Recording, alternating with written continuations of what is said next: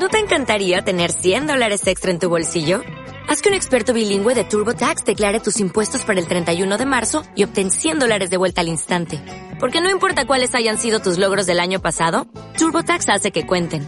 Obtén 100 dólares de vuelta y tus impuestos con 100% de precisión. Solo con Intuit TurboTax. Debes declarar para el 31 de marzo. Crédito solo aplicable al costo de la presentación federal con TurboTax Full Service. Oferta sujeta a cambios o cancelación en cualquier momento.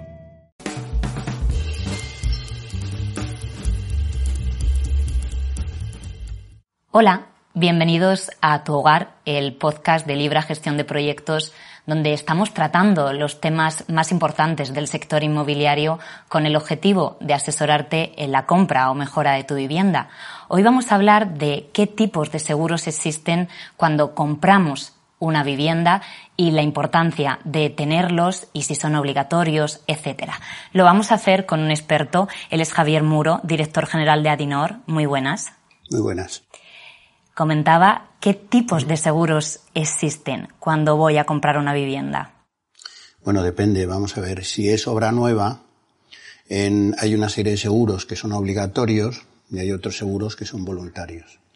Los seguros obligatorios los manda lo se llama la Ley de Ordenación a la Edificación, que es una ley que se promulgó en 5 de noviembre del año 99.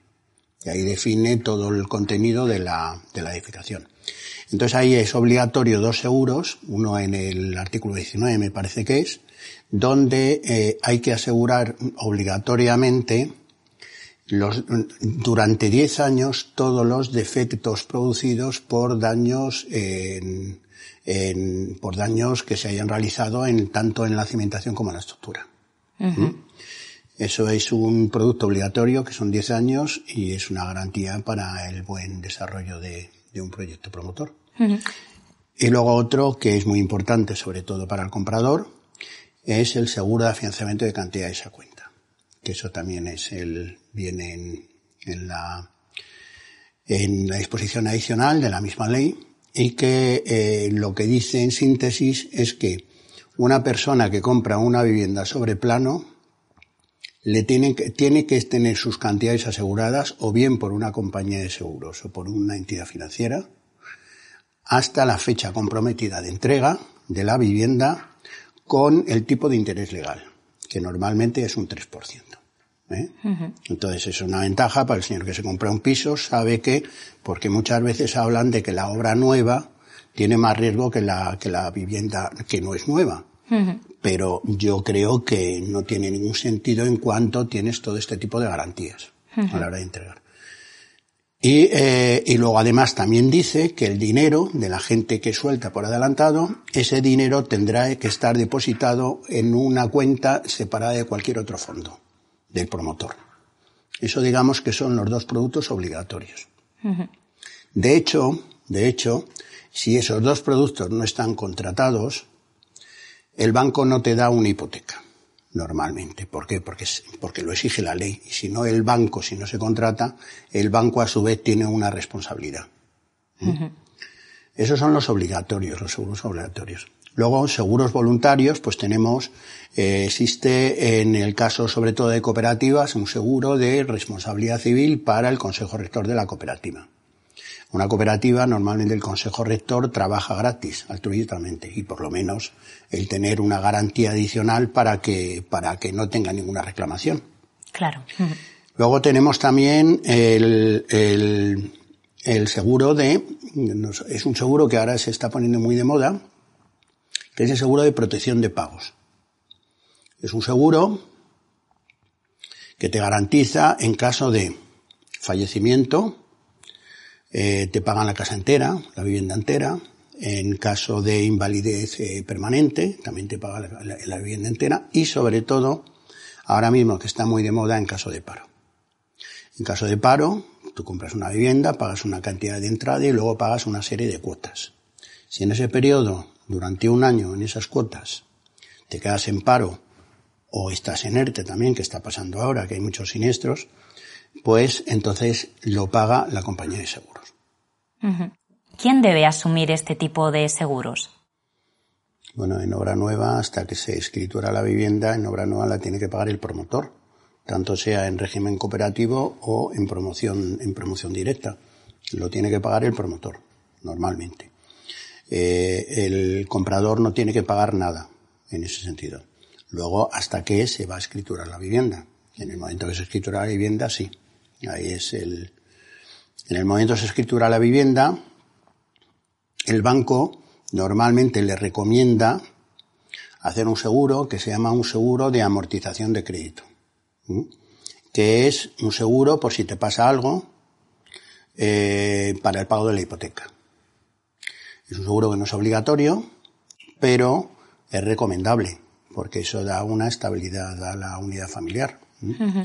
Y luego lo que sí es evidente que hay que contratar es un seguro de, tu vivienda, seguro de tu vivienda.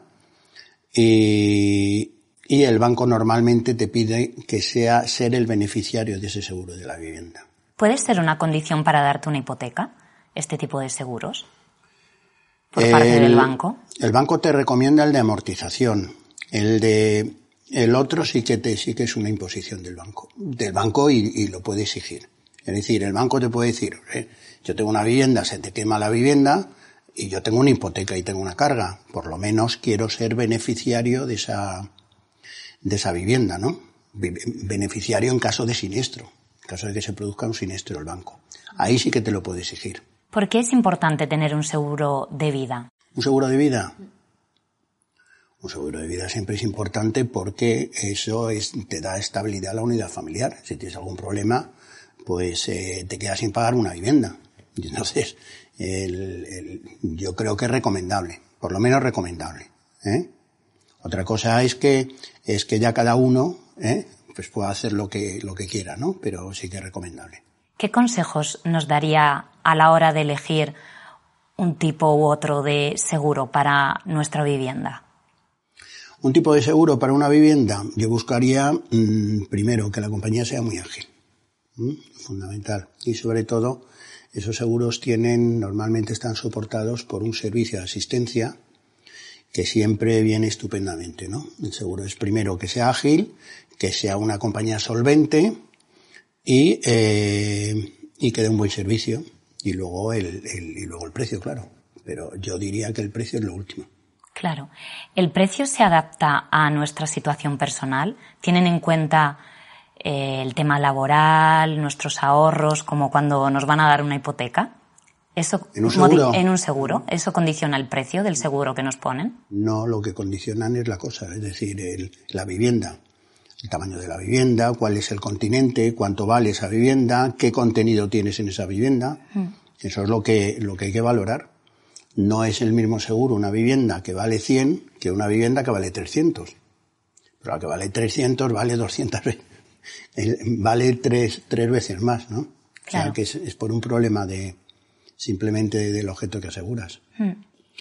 En un seguro de vida, por ejemplo, es otra cosa. Un seguro de vida normalmente, si te das un seguro de vida cuando te entregas la vivienda, lo primero que te piden, si es un seguro de amortización, te piden un formulario en el cual tienes que poner que no tienes nada, que estás muy sano. Hmm. Entonces te lo dan y si no, no te lo dan. Y los precios, pues son unos precios también estándar, no es, no hay, no hay ningún precio determinado por persona, ni que esté muy enfermo, o te lo dan o no te lo dan. Me gustaría resaltar que algunos de estos seguros nos protegen, por ejemplo, si perdemos el trabajo y no tenemos durante ciertos meses el dinero suficiente ¿no? para asumir la hipoteca. Esto en un momento de incertidumbre como este es muy importante ¿no? tenerlo en cuenta a la hora de contratar un seguro. Sí, bueno, eso normalmente es un producto que ofrece el propio banco. Durante una temporada, si no, si no, si estás en paro, es como el previo a la, el previo a la entrega de la vivienda, el del promotor, que es el de impago, pues esto es igual, pero después de, de entregar la vivienda. ¿eh? Eso es más o menos lo que, pero es un seguro también por un periodo de un año y que eso es lo que te está cubriendo el banco y por eso te lo cobra el banco, el seguro adicional que tiene. Los seguros de las viviendas es un tema muy importante, al igual que cuando nos sentamos a decidir una hipoteca, una hipoteca esto también hay que valorarlo, ¿no? Correctamente, con calma y con toda la información posible. Evidentemente, claro. Pues Javier Muro, muchísimas gracias. Ha sido un placer. Igualmente. Y a ustedes, gracias por escuchar. Somos Libra GP, un lugar donde encontrar una vivienda a un precio único y de calidad. Para más información y promociones pueden visitar libragp.com. Hasta pronto.